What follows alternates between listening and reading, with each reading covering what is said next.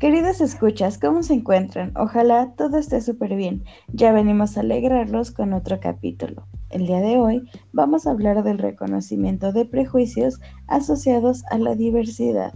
Comencemos.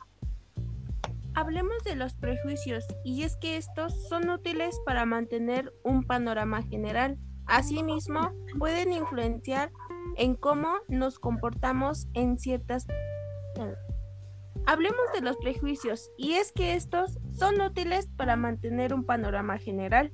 Asimismo, pueden influenciar en cómo nos comportamos con ciertas personas y obviamente puede volverse peligroso. Esto se centra en el reconocimiento de las ideas, sobre todo negativas, en torno a las personas que son diferentes a uno mismo, ideas que separan, segregan o excluyen y que es necesario transformar para que predominen los aspectos positivos que se tienen en común. Dentro de esto existe la empatía, que funciona como una gran muralla contra el prejuicio.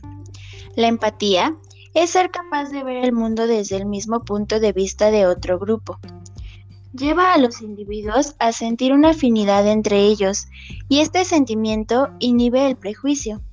Cuanto más se pone en el lugar del otro, más fuerte es la tendencia a suprimir la expresión abierta del prejuicio.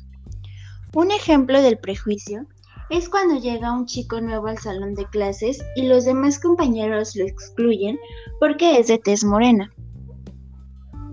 Si bien es cierto que los prejuicios vienen de generación en generación y muchas veces están inculcados ya en la sociedad, sin embargo, necesitamos abrirnos a conocer a las personas para que de esta manera podamos emitir un juicio una vez conociéndolos.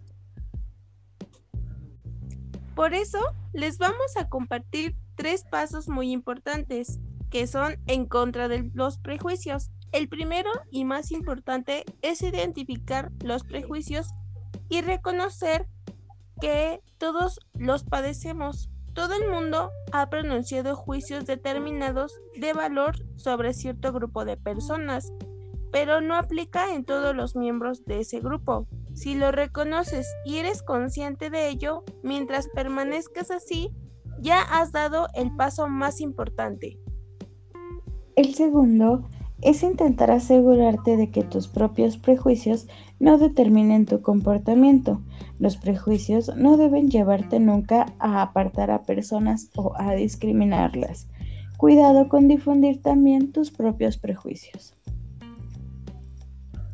Y el tercero es reaccionar cuando a otras personas o se intenta encasillarlas de algún modo con un prejuicio.